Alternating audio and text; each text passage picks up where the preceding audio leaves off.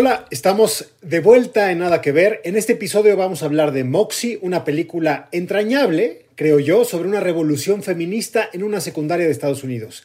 Es el segundo trabajo como directora de Amy Poehler, a quienes ustedes seguramente recuerdan de Saturday Night Live y de la fabulosa comedia Parks and Recreations. Estará con nosotros Julia Reyes Retana, una ilustradora que dibuja todos los días y a todas horas y quien, como nosotros, es una adicta a las series y a las películas. Hablaremos sobre el feminismo interseccional, los fanzines, las películas, estas llamadas The Coming of Age y la escuela como espacio político. Y de postre también les tenemos en esta sobremesa un thriller que promete tenerlos enganchados a la pantalla. Se trata de la serie británica The One que tiene ideas muy interesantes, sobre nuestra media naranja o para algunos media toronja o media fruta verdura, lo que ustedes gusten. Síganos escuchando para que sepan de qué va The One. Como siempre me acompañan mis compañeros Mariana Linares Cruz y Trino Camacho. Nada. Nada. Nada de nada. Nada. Nada. Nada. Nada. Nada. Nada de nada. Para que nunca tengas que decir. Nada que ver. Nada. Un podcast original de Netflix. Nada. Hola, Luis Pablo. Hola, Trino. Hola muchachos, ¿cómo Oigan, están? Sí, sí debo decir que hoy estoy especialmente emocionada y especialmente feliz. Empezando Sí. por, dos, por dos asuntos. Uno, porque me encanta que Luis Pablo pueda decir el término, el concepto feminismo interseccional. Me llena de, pues, de, de sorpresa y de orgullo que tenga todo este concepto ya para que podamos hablar de esta película.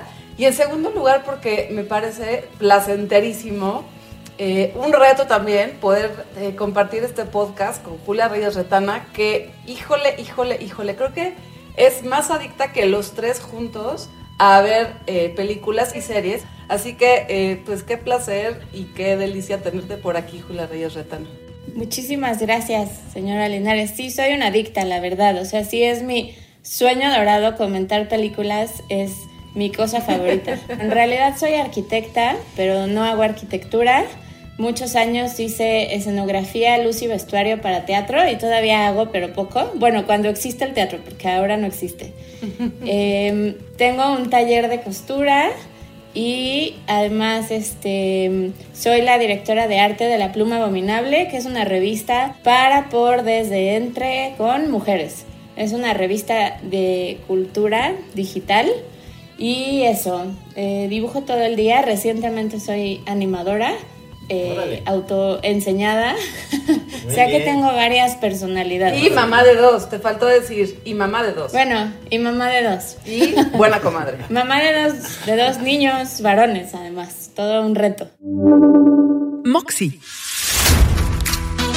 Did you hear rankings are already starting? Emma Cunningham's just gonna get ranked most bangable for the second year in a row. Kiera Pascal for best ass. Caitlin Price will take best rap. It's so nice not to be on anyone's radar. Totally. You gonna miss me? Seriously? We good. Oh, Can I help you? I don't know, can you? He's bothering you. He's harassing me. If you use that word, that means I have to do a bunch of stuff. You know that your school is weird, right? ignore Mitchell. If you keep your head down, we'll move on and bother somebody else. I'm gonna keep my head up. High.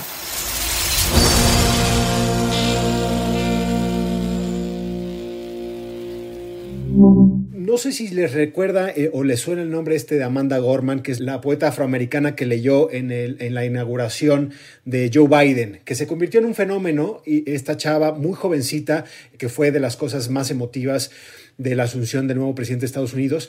Y, en las entrevistas, una entrevista que le hicieron, ya no, no recuerdo si fue el Washington Post o uno de estos grandes diarios estadounidenses, le preguntaron, ¿Cuál es tu primer recuerdo político de tu vida? Y yo les quiero hacer esa pregunta porque creo que Moxie va atada a esto, al nacimiento de ese momento en que nos damos cuenta de que también somos seres políticos. Está padrísima tu pregunta, Luis. Pablo. Me encanta, me encanta. Siempre me da miedo, ¿eh? pero esta vez me gustó muchísimo porque sí me pasó todo el tiempo con Moxie esto que dices, fíjate. Como recordar, eh, a mí me decían, en, en- me acuerdo perfecto, en cuarto de prepa, este, la, la- la luchadora de las causas perdidas, ¿no? Yo pues, no entendía ni por qué me decían eso, pero era verdad. Y a mí me molestaba muchísimo como, como este, este sujeto que molestaba a quienes no tenían como tanto dominio ni de su cuerpo, ni de, ni de la posibilidad de, de, de jugar basquetbol, ¿no? Entonces, no sé si el primer recuerdo político sea como eso, como la defensa de las causas perdidas en una escuela también muy chiquita, o la posibilidad de enseñarle a mis compañeros, yo me acuerdo también perfecto cuando, eh, cuando el zapatismo llegó a nuestras vidas, que pues también Sí. estaba yo eh, saliendo de secundaria, entrando a la prepa, como llevarles la primera plana de ese periódico de la jornada y decirles, ¿ya vieron esta? ¿No? Y sí, la cara de mis compañeros como, ¿esta qué le pasa? ¿No?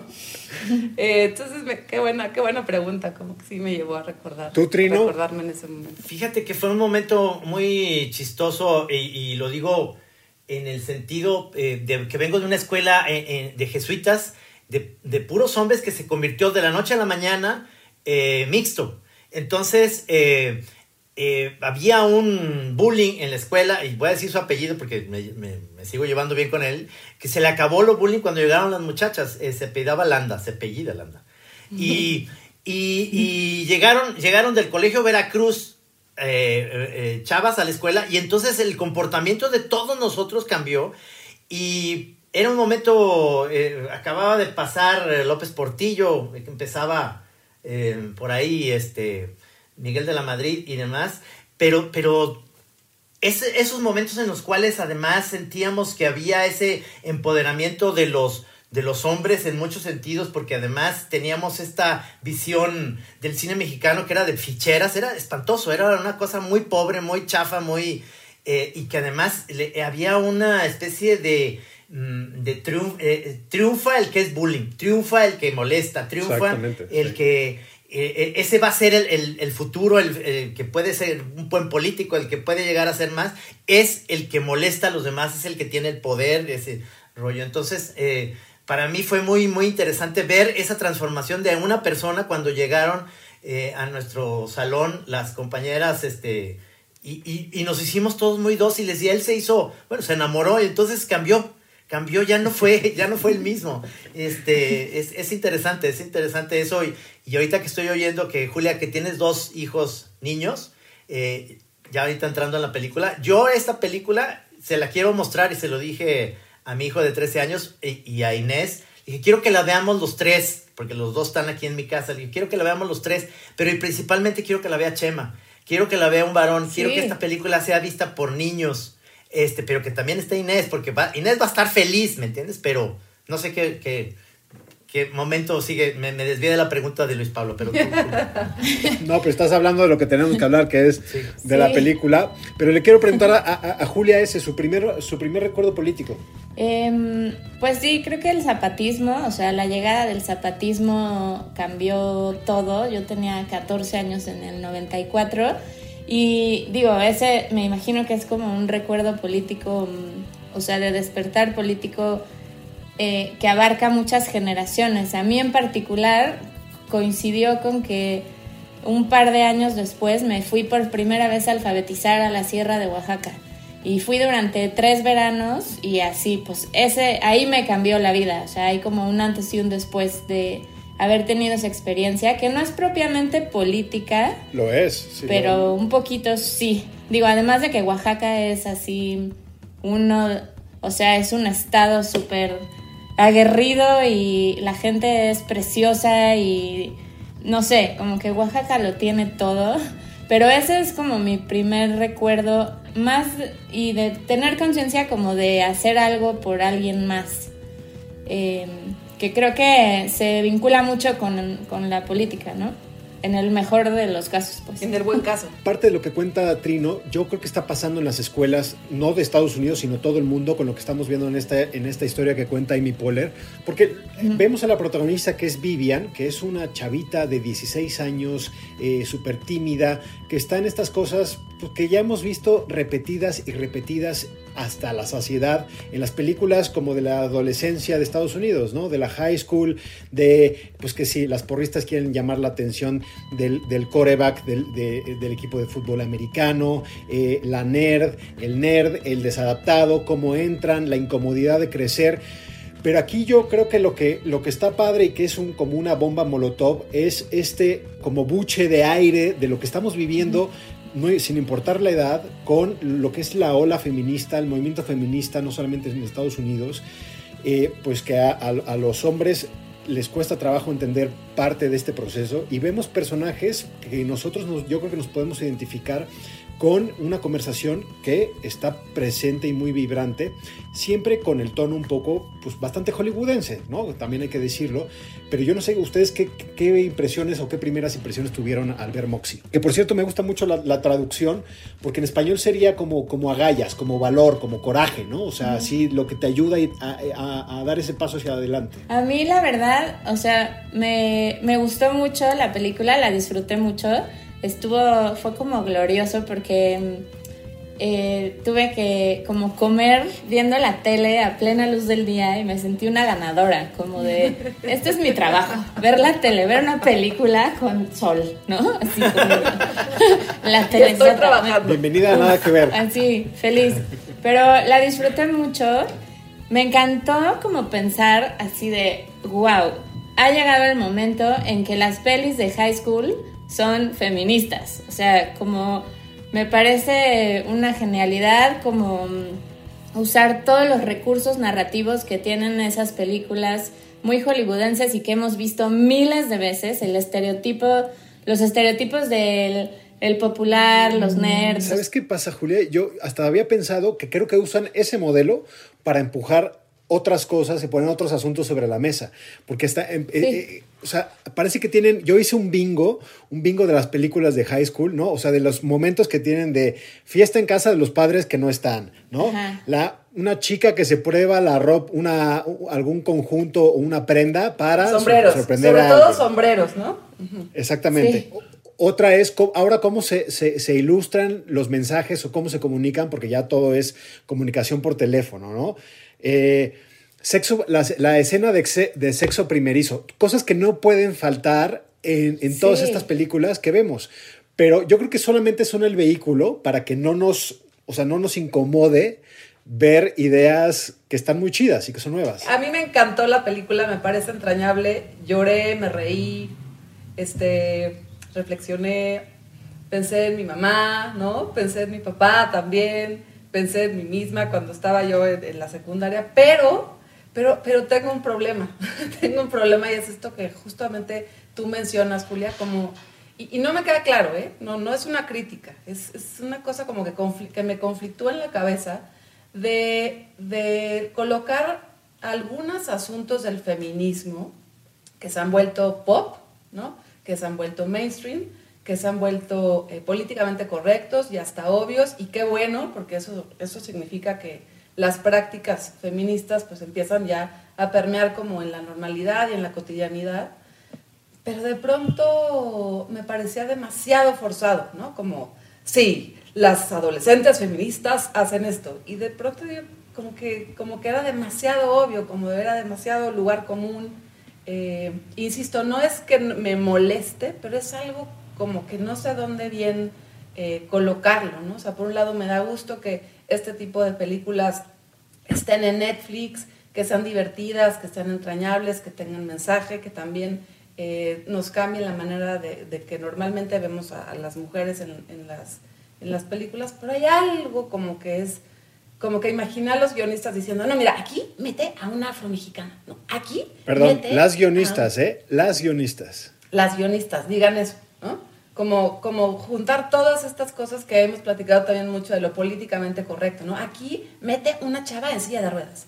Aquí la, la típica, porque ya también empieza a ser típica, jugadora de fútbol, ¿no?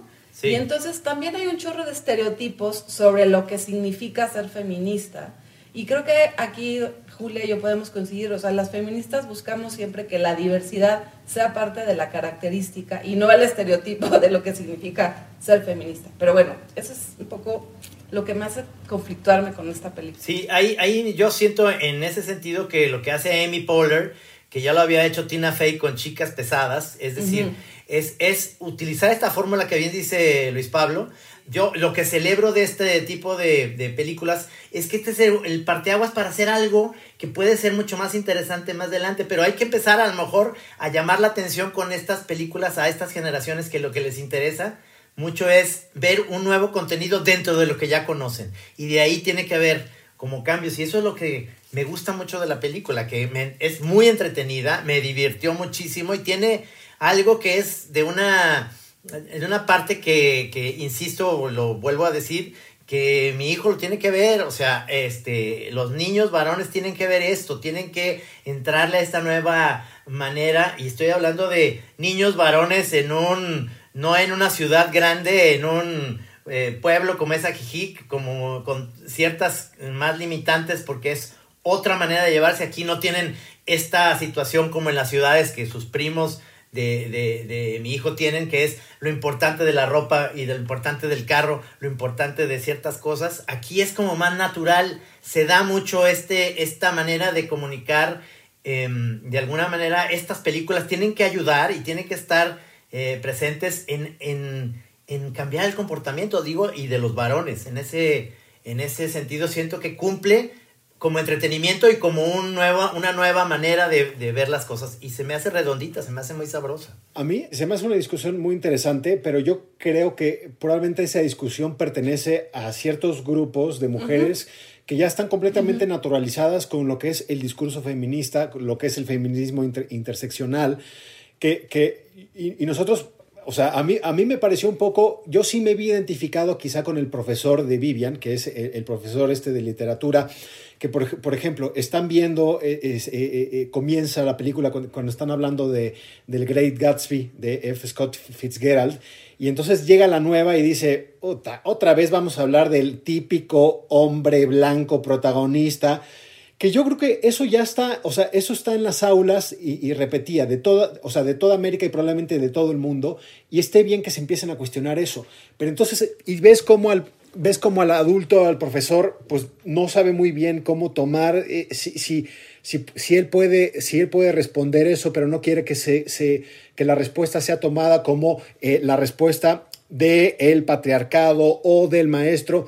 A lo que voy es simplemente, creo que nos, quizá, quizá es una película que pasa o que es un poco eh, superficial para quienes tienen este conocimiento mucho más profundo de lo que es, pero creo, que puede ser mucho más didáctica para quienes son, están iniciando en el aprendizaje de todo esto, como es la propia protagonista, como Vivian. Porque hay que decir que la herramienta que tiene ella de su lucha política es este fanzine eh, anónimo, ¿no? Que ella lanza y que se convierte pues, en el chismógrafo de la, de la escuela y que a partir de ahí empieza a ver que conecta con sus lectores, que tiene unas causas que defiende, que encuentra cada vez más apoyo, sobre todo en las mujeres. ¿no? Entonces eh, empieza a ser feminista sin saberlo y creo que al final lo que encuentra es en el grupo de- de estas amigas una diversidad total, porque hay gente que entiende la lucha feminista de una forma diferente a como ella. Digo, claramente no es una película como si hubiera, o sea, no es como de culto, ¿no? Es este es para muchísima gente y eso creo que se basa de los recursos que ya todos conocemos y hemos visto por muchísimos años, pero tiene cosas. A mí me gusta mucho como que reivindica la colectividad y la amistad, ¿no? Como que cuando ella saca el primer fanzine te queda muy claro que no va a funcionar, que necesita comunidad, ¿no? O sea, que solita no va a hacer nada. Y eso me parece súper, no sé, como sutilmente muy revolucionario, ¿no? Igual que, que no ponga la historia de amor al centro de todo, ¿no? Como que el... Digo, ah, ya no quiero spoilerear, pero... que- Aunque, qué buena historia de amor, la verdad. O sea, qué buena historia de amor y a mí me pasa lo mismo, Trino. O sea, es como, ¿cómo le hago para que mis hijos sean unos Seth, no? O sea, ese personaje es, una padre. cosa Sí. muy linda. Sí. Que aparte me gusta porque eso, porque es como muy sutil, ¿no? Como este momentito en el que le dice como, bueno, dame unos fanzines y los llevo al baño de hombres y es como, pues no, ¿verdad? O sea, como, y le dice, necesitan mucho, porque son los que más trabajo necesitan, pero pues no, dame el mío y llévate, o sea, todo ese diálogo que es así una, como algo súper simple, me parece que habla mucho de, de este trabajo que tienen los hombres y me encanta que aún así eh, reivindique como el, eso, como el poder de la amistad. Y no sé, yo últimamente he visto pelis muy en esa, muy hollywoodenses y muy con el esquema hollywoodense, pero que cambian un poquito las cosas. No sé si vieron una que es como de unas lesbianas en Navidad.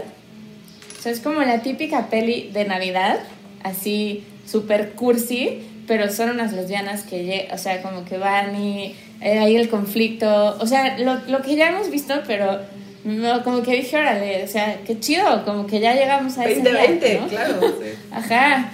O no sé, o sea, había otra que sale Emma Thompson y Mindy Kaling, esta chica de India que es, es guionista Sí. también, Sí. y que es como la relación entre una periodista como más vieja y una y, y ella que es una periodista joven Sí. y es muy buena porque o sea es muy hollywoodense muy hot doguera o sea no tiene nada así De muy rebuscado Ajá. Ajá, pero eh, como que queda muy claro que no es, que la historia de amor no es el centro, de amor romántico no es el centro, sino es una cosa de ellas, ¿no? Y que coquetean con, as- con en algún punto de la película, y creo que le pasa lo mismo a Moxie, como que coquetea con llegar al amor romántico así que todos conocemos, y se salen de eso. Y eso me encanta. O sea, me encanta que estén haciendo películas donde ya no el centro de todo sea la pareja, ¿no? Y además ese humor ácido que tiene Amy Poehler, que lo tiene también Tina Fey, de- me acuerdo Sí. perfectamente cómo son además ellas súper, eh, en los sketches que hacían en, en el programa de Saturday Night Live, hay, hay uno que es buenísimo, que pone a tres hombres, este, y dice, el concurso se llama Meet Your Second Wife, ¿no? Ese tipo de, de- de- de humor que tienen como muy ácido, padre, está en estas películas y me encanta Sí. porque hay una generación muy importante de comediantes de Saturday Night Live que hacen cosas en comedia que, que van avanzando en este sentido. A mí me, me, me, gusta esa, es volver a, a- pensar que de ahí se le salieron, de la comedia salen cosas interesantes. ¿no? Y obviamente Moxie es Amy Poehler, ya hablaremos más de ella como directora, eh, como guionista, como actriz, por supuesto, pero yo nada más me quiero concentrar rápidamente en lo que significa la mamá, que es lo que es la, la actuación que hace es Amy Poehler. Amy Poehler, ¿no? Y más allá de hablar de ella, de Lisa, de lo que logran hacer con esta mamá, que sí, para mí, sale del estereotipo que hemos visto en películas y series, ¿no? Y cómo, eh, de, eh, inclusive de alguna manera es como, qué chida mamá, o sea, una mamá de un adolescente que sí la encara, pero no la encara, Ahí es donde nos identificamos todos nosotros. que, que también tiene, tiene un pasado, tiene un pasado punk, ¿no? Tiene un pasado en donde ella, ella, la, la protagonista, se inspira, o sea, eso de como de transmitir la rebeldía de una mamá a una hija y que no haya confrontamiento entre madre e hija, ¿no? Sino al contrario, esta mamá me encanta, o sea, como que es un personaje muy cauto y a la vez muy franco y a la vez muy legítimo y a la vez muy 2021, o sea, es una mamá que sí conocemos muchas eh, de adolescentes y de un poquito más grandes, de universitarios casi, que son así, ¿no? O sea, mamá soltera, pero inclusive en la historia nos- el papá no sabemos ni qué le pasó, se murió, se fue, o sea, no importa. Exactamente, no es- es... una mujer que está criando a un adolescente y su relación es muy bonita, ¿no? Y Sí. eso también para mí es sorprendente, es como qué bueno, porque sí hay muchas relaciones entre madres e hijas que son chidas y que son inspiradoras y que son poderosas y que no son metiches, o sea, es una mamá que no es metiche en esta película, es impactante, me encanta lo que hace Amy Poehler para ella misma porque le salió muy bien. Es la, es la más cool. Sí, y aparte es, es muy bonito que sea Vivian quien descubre que su mamá es así, que no sea una imposición, sino que sea como buscando encontrar Sí, como, ah, eh, así eres también, ¿no? Sí, sí, es sí. muy Y- bonito eso. Y en ese sentido, la hija, además, la ventanea súper gacho diciendo, aquí la ves comiendo ensaladas, ella no come ensaladas, no sea mentirosa, eso, eso es buenísimo, todo eso, me Eso moría de es risa yo, digo, así Yo son los hijos. sí. ¿no? Yo soy muy fan de Amy Poehler, pero debo decirlo que eh, soy fan de ella enfrente de la cámara. Detrás todavía hay algo que no me termina de convencer. Esta es su segunda película. La primera, si ustedes la quieren ver, eh, es, es- se llama Wine Country. Eh, también está en Netflix. Y ahí es, también es un elenco femenino increíble porque está ella, Rachel Dratch, eh, Maya Rudolph, Tina Fey, obviamente. Y es, es, es una historia pues, de mujeres de cierta edad que van a un viñedo y pues bueno, crisis, eh, crisis de edad eh, femenina. La película es un poco fallida y esta película siento que eh, mejora, pero todavía tiene problemas de ritmo. A mí había momentos donde se me hacía como, como que todavía tenía como huecos o baches. Pero, o sea, yo estaba convencido de que quería que me gustara, es una película que me gustó, pero siento que todavía falta afinar algunas cosas en cuestión de historia, en cuestión de aterrizar. Hay que decir también que Moxie está basada en eh, una novela de una autora que se llama Jennifer Mathieu, que es, además, ella es profesora de inglés en una, en una escuela y que tiene varios, eh, pues varios, varias obras para los young adults o los jóvenes, ¿no? o los adolescentes, como les decimos en, en castellano, pero y que por cierto eh, hace un pequeño cameo en, en, en Moxie. Y quería preguntarte, Julia, sobre el mundo de los fanzines, que yo creo que también es otra de las cosas que además del feminismo interseccional, otros van a descubrir en esta película, que siguen los fanzines existiendo y que tienen como cierta fuerza.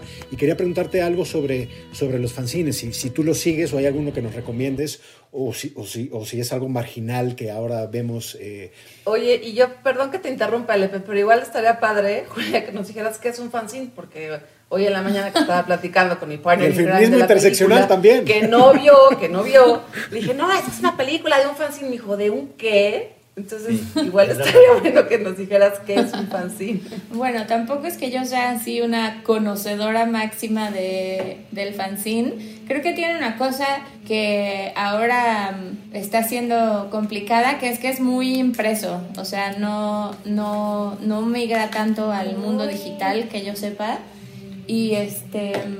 Y pues nada, es este lenguaje muy de de collage. como ¿no? de collages y fotocopias, ¿no? Y como un lenguaje muy gráfico y muy corto, o sea, no hay Y gratuito, textos y gratuito, gra- gratuito y ajá. Y lo que yo veo en este sentido es que eh, el fanzine es, el- es la manera de comunicación y la escuela se vuelve como un espacio eh, político, digamos, en, en, en situ, porque el fanzine viene siendo esta parte como si lo estamos viendo nosotros en las redes sociales y demás con el mundo del feminismo. Y hay personajes, y entre ellos está la directora de la escuela, que lo veo yo también muy, muy bien representado, que a veces son más machistas las mujeres que los hombres mismos, ¿no? Ella, la directora, defendiendo muchas de las posturas inapropiadas de un tipo que es, que es el, el bullying de la escuela y que todo esto eh, representa muchísimo eh, las posturas ideológicas, digamos, desde, desde cualquier punto en una escuela, es, es el caldo de cultivo para lo que va a ser, ¿no? Que además el, el bully es eh, eh, como el, o el enemigo, digamos, a vencer, que, que representa lo peor del, del- del patriarcado, es el hijo de, de Arnold Schwarzenegger. ¿no? Ándale. Ah, claro. Oh my God. Sí, empiezan a cuadrar muchas cosas. Sí. Me acaba de No, caer ya. un 20. Así, ¡pum! Esa, esa idea que mencionas, Trino, a mí me encantó también de la película, de cómo, hay que decir, eh, Moxie se grabó en tiempos pre-pandemia, eh, estaban ahí todos, de hecho, en, en- en el rodaje Amy Poehler ha explicado que llevó a, varias activistas de diferentes causas, principalmente del cambio climático y un poco como de, eh, de estas medidas, que mucho de barrio, ¿no? A nivel muy local, eh, de Los Ángeles, un poco para contar las causas, para repartir panfletos, para contar qué es lo que hacían. Y yo creo que lo que, lo que logra traducir Moxie al espectador, a mí me pasó, que no, no sé si ustedes, es los años en los que te juntabas con tus con tus compas ahí en eh, el patio de la prepa y te, te encabronabas por cosas que se te hacían injustas, ¿no? Y yo creo que ese, ese momento de recordar lo que la escuela es como espacio político, ahora que todo el mundo está conectado a sus clases y que yo creo que se ha perdido eh, eh, el poder de la reunión, ese poder de comunión, ya lo decía Julia, de que nos reunamos y que, y que digamos, esto es injusto y hay que pelear en contra de la autoridad, el patriarcado, la opresión, etcétera, etcétera, que yo creo que eh, eh, a, mí, a mí es una de las cosas que más me gustó y, yo, y me tuvo también pensando ¿Qué aprendí yo en ese contacto con los otros, eh, en, mi experiencia pues, académica, ¿no? O, del colegio, del patio del colegio? Y yo creo que eso lo, traduce bastante bien. Y que además,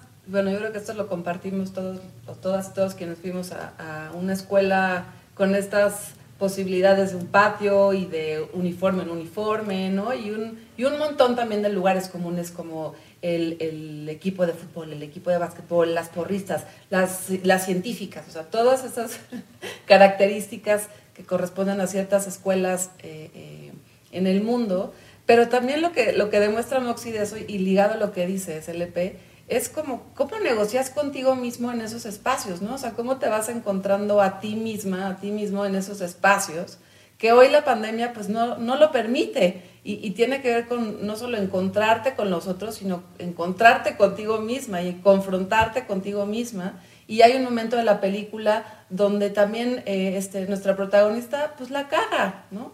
La caga terriblemente, como la cagamos mil veces de grandes, chicos, medianos y, y, lo que venga, ¿no? Pero en la adolescencia el error es, es parte de la experimentación y la experimentación es parte de la vida cotidiana que te da también ese espacio, ¿no? Estar lejos de tu mamá, estar lejos de, de cualquier otra autoridad y ahí negociar lo que tenga que ser con tu mejor amiga que probablemente la puedes sí. cagar, ¿no? La puedes cagar con la persona que más quieres porque así es. Sí, porque además la adolescencia es como, como la pandemia, no sé, siento que así como la pandemia vino a ponerle un acento a muchas cosas, eh, la adolescencia es como una pandemia de vida, ¿no? O sea, como que te pones, te pones bien raro, ¿no?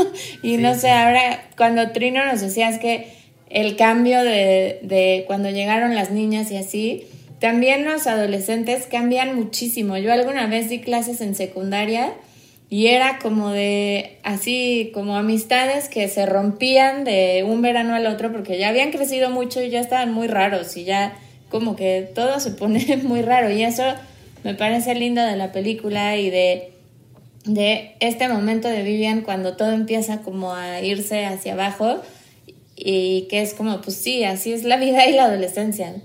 Moxie. Me and my friends protested everything. We made a ton of mistakes, but you're glad you did it all right.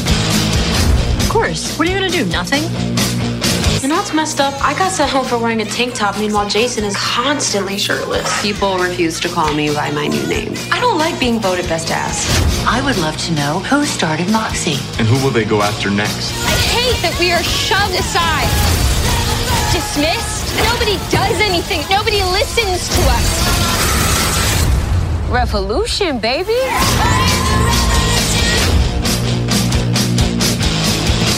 Hey, ladies first. Or, or can, I, can I say that? Or get, do you want to go first? Yeah. Yeah? Thanks. Absolutely. A propósito, unos jóvenes en Singapur y que la propia elaboración de esa película se fue desarrollando en un thriller de la vida real. Eh, es algo único que ustedes tienen que ver y que se origina con un fanzine que pues tuvo cierto éxito en las calles de Singapur. Eh, pues vamos a escuchar a Ricardo López Cordero y regresando, Trino nos tiene una cereza para poner sobre este pastel. O una polémica, depende. Insiders. Ricardo López platica con Eduardo Limón sobre el origen y la historia del fanzine. Se estrenó en Netflix la nueva película de Amy Poehler. Se llama Moxie y es la historia de una madre soltera que inspira a su hija a convertirse en una activista feminista, cansada del acoso que sufren las mujeres en su colegio. Hey mom, what do uh, 16 year olds care about? When I was 16, all I cared about was smashing the patriarchy and burning it all down. Oh my god. Girls constitute a revolution. El camino que elige la protagonista para su revolución es el del fanzine. Escribe y arma una revista casera para quejarse de la situación y proponer soluciones. Y por eso es que Moxie es, sobre todo, la historia de una publicación clandestina, un ensayo sobre cómo los argumentos y las ideas pueden cambiar el mundo. Whoever wrote Moxie is a badass. Porque Moxie es, en la película, una publicación feminista que aparece de pronto en la escuela y cambia la conversación, pone el foco en problemas que antes no se hablaban. Así es la historia del fanzine también fuera de la pantalla. Lo cuenta Eduardo Limón. Soy periodista de la Fuente de Cultura desde hace muchísimos años.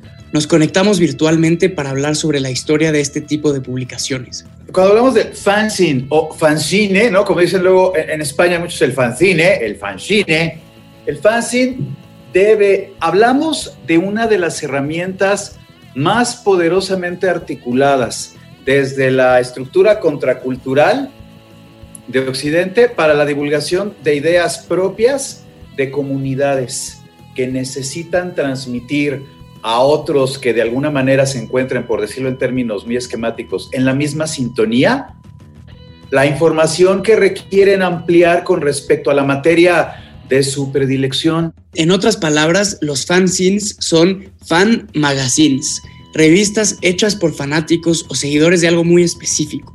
Hay sobre series de televisión, géneros literarios, momentos históricos, películas de terror. Son herramientas de divulgación de ideas entre comunidades que tienen intereses muy definidos. Con el fin de ampliarlas, especializarlas, como diríamos en términos muy mexicanos, clavarse literalmente en el tema del que te interese platicar. Y parte importante de las fanzines es que están hechas con lo que se tenga a la mano. La fotocopia, el clandestinaje, la hechura en algún momento de verdad artesanal, de pegar las cosas a mano y poner las letrotas, en todo el mundo este tipo de publicaciones deben su estancia en la cultura al invento de la fotocopiadora. Que además es un momento muy interesante en el que confluyen varios hechos afortunados.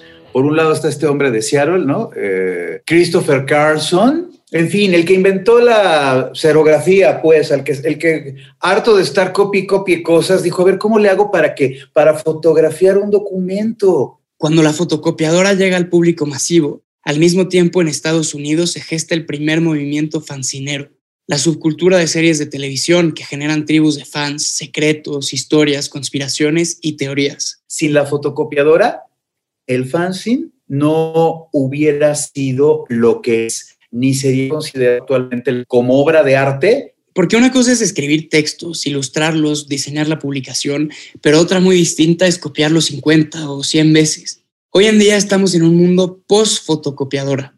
Ya no se hacen tantas revistas a mano con ilustraciones y recortes. Como el resto del mundo, las fanzines han migrado al Internet. Y las comunidades ahora emplean pues, las herramientas, los mecanismos que tienen que ver ya con las redes sociales, con los, con los blogs, pero hay muchísimos mecanismos para que tú igual te suscribas a un fanzine que en este punto del siglo XXI ya es un e Lalo recuerda una de las fanzines más conocidas, Fangoria, sobre cine de terror. Muchas de las cosas que publicaban eran perturbadoras y hubo portadas en Fangoria versión fanzine que eran genuinamente inquietantes. Sacaba muchísimo de ver unas portadas de Fangoria de un huito explotado, ¿sabes? Eran fortísimas el anonimato de quien escribe, ilustra o publica siempre ha sido parte de la cultura del fanzine. Esto de crear personajes que firman algunos de los eh, artículos o de los textos que ahí aparecen, o crear cierta aura de, pues bien, de, clandestinaje alrededor del, del objeto, del fanzine, en un principio resultaba muy importante. Y en esta subcultura, las cuestiones políticas son relevantísimas. El fanzine con ideología, el fanzine de actitud política, es como una especie de historia poderosa que crece de manera alterna al fanzine contracultural o al fanzine tocante a hitos de la cultura pop de cualquier tipo. El fanzine político por sí mismo reviste una importancia y un valor que implica, digo, como una historia de alguna forma paralela. Las comunidades, la consecución de leyes, la garantía de leyes ciudadanas en diversos lugares, evidentemente de Occidente, tienen que ver con fanzines dedicados específicamente a movimientos eh, políticos. Pero esa historia es robustísima y naturalmente se nutre al final del mismo tronco en Moxie, el fanzine que detona un profundo cambio es político, tiene actitud y sentido del humor. Un ejemplo de cómo las ideas son tan poderosas que pueden cambiar el mundo. Quiero decir, porque esto hay que, hay, que puntualizar sobre esto. Trino Camacho está entusiasmado con esta siguiente serie y dice que será el próximo madrazo de Netflix. Se estrena hoy. Pónganle play ya a esta serie, Trino. Sí, es, es una serie que no trae un tema, digamos, eh, novedoso, porque ya lo vimos, es más, lo vimos hace 100 episodios en, en Nada que Ver, en Osmosis. Pero yo creo que es, es una idea que está basada principalmente en este libro, que no se había llevado a, digamos, a, a- una serie ni a una película. Osmosis ah, trata ese tema porque esta serie se tardó en hacer, lo hicieron los ingleses y la serie, para mí, eh, si no la han visto, los va a enganchar en el, en el episodio número 3. Empieza, digamos, con esta idea de una especie de mundo paralelo, digamos, una distopia de, de que existe una especie de Facebook o un lugar en donde tú mandas tu ADN y te encuentran en el mundo tu pareja que es la pareja de la vida. O sea, con él vas a estar o ella vas a estar ya. Y no hay, no hay duda, en el momento que te la presentan o te lo presentan, te enamoras, te gusta su olor, te encanta la plática, te ríes, te, te mueres de ganas. El conflicto viene siendo que tú ya estás casado o ya tienes pareja o ya tienes a alguien que crees que es el amor de tu vida y el momento que encuentras, y esto es lo que viene a ser la, la serie, va, va dictando este tipo de cosas donde hay una mala, como dice Mariana, mala de Malolandia, pero mala, mala. O sea, Cruella de Vil se le va a quedar chiquitita en una situación en la cual episodio tras episodio te va enganchando, te va enganchando como estas series inglesas que vale la pena, de verdad, igual lo pienso que como Moxie es de palomitas, pero precisamente por eso va a ser de las series que van a estar en los números principales de las más vistas, según yo. La verdad es que por recomendación del maestro Trino, yo le empecé, le empecé a ver, me aventé eh, la mitad de los ocho episodios y efectivamente tiene unos cliffhangers, una cosa que te hace enganchar el primero con el segundo. Son buenísimos para comenzar los episodios y sobre todo para terminarlos, porque dices, no, pues me voy a echar otro más. Y tiene ideas muy juguetonas que sí nos hacen preguntarnos. Ya lo dijo Trino más o menos uno de, tú estás felizmente casado, pero te preocupa perder ese amor por alguien más que está ahí afuera. Entonces vemos a una de las, una de las historias estas paralelas que tiene, que tiene The One, pues una chava que dice, pues hago o no el examen para saber quién es, o sea, de quién me podría enamorar, qué tan lejos está. Imagínate que vive a dos calles abajo de ti. Pues podrías tú vivir sabiendo que el amor de tu vida está a dos calles, pero tú estás felizmente casado o casada. Pues son algunas de- de las cosas que también se basa The One en, un- en una novela que eh, tuvo muchísimo éxito, un bestseller eh, británico. Y yo creo que eh, eh, está bien, es para pasar el rato con esta protagonista, Hannah Ware, que seguramente ustedes vieron en esta eh, serie que se llama Boss con Kelsey Grammer sobre el alcalde de Chicago.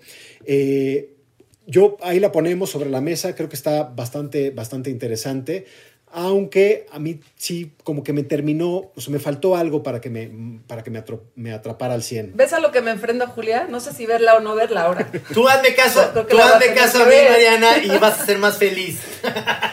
Obvio hay que verla, hay que ver todo. Lo de menos es que no te guste al final. Exacto. Esa y además igual puedes llegar al capítulo 3 y ya. Sí, exacto. ¿Sabes, Trino, qué, qué me resultó complejo? Las ideas, o sea, las ideas interesantes no van con eso. ¿Por qué el amor de tu vida? Porque podría ser más problemático, pero se, se- los obligaría a salirse del thriller. O sea, por ejemplo, si yo, me, si yo supiera que mi el amor de mi vida es una viejita marroquí de 84 años. Imagínate eso, eso sería No, sí. interesante. O peor aún, ¿no? Que, que, que, eh, que, eh, que el amor de mi vida es una menor de edad en alguna otra parte del mundo. Ese sería un problema Como- ético como- para abordar, ¿no? Como Amy Poehler y Tina Fey, Meet Your Second Wife, exactamente. Exactamente, exactamente. Bueno, pero hay amores que deben esperar 10 años para concretarse. Igual puedes esperar. También puede ser, año, ¿no también, pero bueno, aquí lo que vemos es que todos se emparejan, todos en el mundo, eh, todos curiosamente en Inglaterra. Ay, no mames, cabrón. Sí, O sea, sí, es como todos decir- en Inglaterra. Eso, es eso te da la posibilidad de pensar que no solamente hay una persona en el mundo que tiene ese... Eh, ah, eh, o sea, yo creo que eso es porque la serie, sin dar spoilers, va a seguir. Entonces, de alguna manera, creo que eso es. The One. I have a secret that I want to share with you. A single strand of hair is all it takes to be matched with the one person that you are genetically guaranteed to fall in love with. It's this matching thing. It messes with people's heads.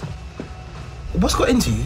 If we'd never met, do you think you would have got matched? Other people, they get to be happy, but I don't.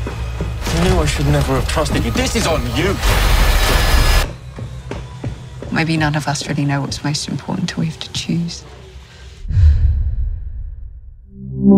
Está muy bien este hilo conductor que tenemos de el feminismo y la- la- el fin de la idea del amor romántico, porque es pura química, pura química. Sí, exactamente, exactamente. Y en medio hay se un acaba, thriller. Por eso sí, se acaba. Sí, Por sí. eso se acaba, exacto. Yo alguna vez vi una, no sé, era como un documental del Canal 11 hace mil años, como que explicaba por qué las personas se atraen. Y entonces hacían un estudio que estaba muy, muy chistoso, que era como que le pedían a cinco chavas que les dieran, que durmieran con una playera nueva durante tres días. Así, los tres días dormían y al final se las daban, las metían como en unos contenedores así súper herméticos y se las ponían a oler a como a unos chavos que las tenían que ordenar como por el olor que más les gustaba al que menos les gustaba. Y entonces ya las ordenaban y lo que descubrían era que las que más les gustaban eran las que tenían como una información genética totalmente distinta a la de ellos. Así que Órale. si se juntaran, sus hijos estarían preparados para todas las enfermedades y las que menos les gustaban eran las que genéticamente podrían ser sus hermanas.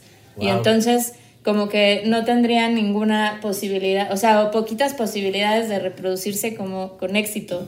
Me pareció muy revelador. Sobrevivencia. Ya lo decíamos en el arranque de este episodio, decíamos que Julia era adicta. Y vean nada más la memoria televisiva para acordarse de una cosa del Canal 11 de hace varios años. Buenísimo, buenísimo, Julia. Y no solo de series y películas, también de Exactamente. canales. Exacto, ¿no? Y dicen que tengo memoria maligna. Muchísimas gracias por habernos acompañado en este episodio. No, gracias a ustedes por gracias por, invitarme. por estar con nosotros para hablar de Moxie. Gracias, Julia. Muchas gracias a ustedes por Que se invitarme. repita pronto. Sí. Me encantaría ver tus fanzines. Compañeros, nos escuchamos la próxima semana. Besos, abrazos. Hasta pronto. Gracias. Hasta luego, 101. Adiós. Adiós, Julia. Para que nunca tengas que decir. Nada que ver, nada. Un podcast original de Netflix.